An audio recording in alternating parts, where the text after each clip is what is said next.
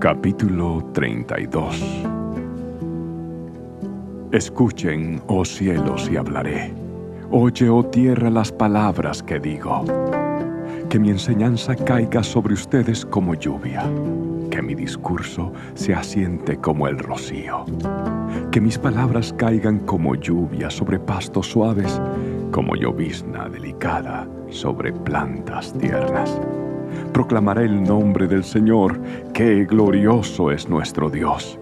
Él es la roca sus obras son perfectas, todo lo que hace es justo e imparcial.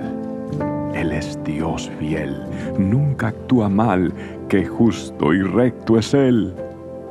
Pero ellos se comportaron de manera corrupta con Él.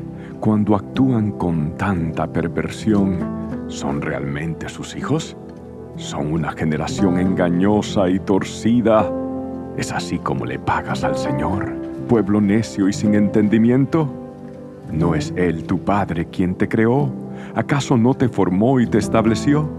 Recuerda los días pasados, piensa en las generaciones anteriores, pregúntale a tu Padre y Él te informará, averigua con los ancianos y ellos te contarán. Cuando el Altísimo asignó territorios a las naciones, cuando dividió a la raza humana, fijó los límites de los pueblos según el número de su corte celestial. Pues el pueblo de Israel pertenece al Señor, Jacob es su posesión más preciada. Él lo encontró en un desierto, en un páramo vacío y ventoso.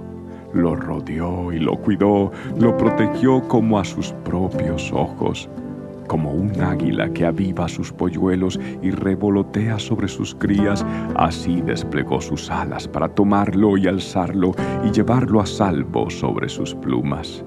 El Señor, Él solo lo guió, el pueblo no siguió a dioses ajenos. Él lo dejó cabalgar sobre tierras altas y saciarse con las cosechas de los campos. Lo nutrió con miel de la roca y con aceite de oliva de los pedregales lo alimentó con yogur de la manada y leche del rebaño y también con la grasa de los corderos. Le dio de los mejores carneros de Bazán y cabras junto con el trigo más selecto. Bebiste el vino más fino, elaborado con el jugo de las uvas. Pero Israel pronto engordó y se volvió rebelde. El pueblo aumentó de peso, se puso gordo y relleno. Entonces abandonó a Dios, quien lo había creado, se burló de la roca de su salvación, lo provocó a celos. Al rendir culto a dioses ajenos, lo enfureció con sus actos detestables, ofreció sacrificios a demonios, los cuales no son Dios, a dioses que no conocían, a dioses nuevos y recientes, a dioses que sus antepasados jamás temieron Descuidaste la roca que te engendró, te olvidaste del Dios que te dio la vida. El Señor vio todo eso y se alejó de ti, provocado al enojo por sus propios hijos e hijas. Dijo, los abandonaré y ya veremos cómo terminan, pues son una generación torcida, hijos sin integridad ellos despertaron mis celos al rendir culto a cosas que no son Dios, provocaron mi enojo con sus ídolos inútiles. Ahora yo despertaré sus celos con gente que ni siquiera es pueblo, provocaré su enojo por medio de gentiles insensatos. Pues mi enojo arde como el fuego y quema hasta las profundidades de la tumba, devora la tierra y todos sus cultivos y enciende hasta los cimientos de las montañas. Amontonaré calamidades sobre ellos y los derribaré con mis flechas. Los debilitaré con hambre, alta fiebre y enfermedades mortales. Les enviaré los colmillos de bestias salvajes y serpientes venenosas que se arrastran por el polvo. Por fuera la espada los matará y por dentro el terror los carcomerá, tanto a los muchachos como a las jovencitas, tanto a los niños como a los ancianos los habría aniquilado por completo, habría borrado hasta el recuerdo de ellos. Pero temí la burla de los enemigos de Israel, quienes podrían entender mal y decir, nuestro poder ha triunfado, el Señor no tuvo nada que ver en eso. Pero Israel es una nación insensata, su gente es necia, sin entendimiento. Ay, si fueran sabios y entendieran estas cosas. Ay, si supieran lo que les espera.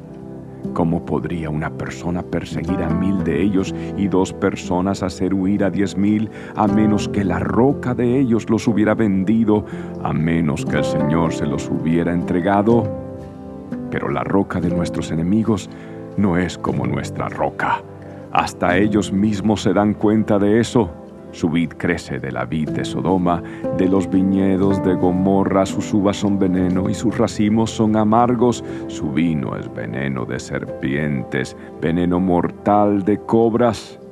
El Señor dice, ¿acaso no estoy sellando todas esas cosas y almacenándolas en mi cofre? Yo tomaré venganza yo les pagaré lo que se merecen. A su debido tiempo sus pies resbalarán. Les llegará el día de la calamidad y su destino los alcanzará. Sin duda, el Señor hará justicia a su pueblo y cambiará de parecer acerca de sus siervos cuando vea que ya no tienen fuerzas y no queda nadie allí, ni siervo ni libre. Y luego preguntará, ¿Dónde están sus dioses, esas rocas a las que acudieron para refugiarse? ¿Dónde están ahora los dioses que comían la gordura de sus sacrificios y bebían el vino de sus ofrendas? Que se levanten esos dioses y los ayuden, que ellos les den refugio. Miren ahora, yo mismo soy Dios, no hay otro Dios aparte de mí. Yo soy el que mata y el que da vida, soy el que hiere y el que sana. Nadie puede ser librado de mi mano poderosa.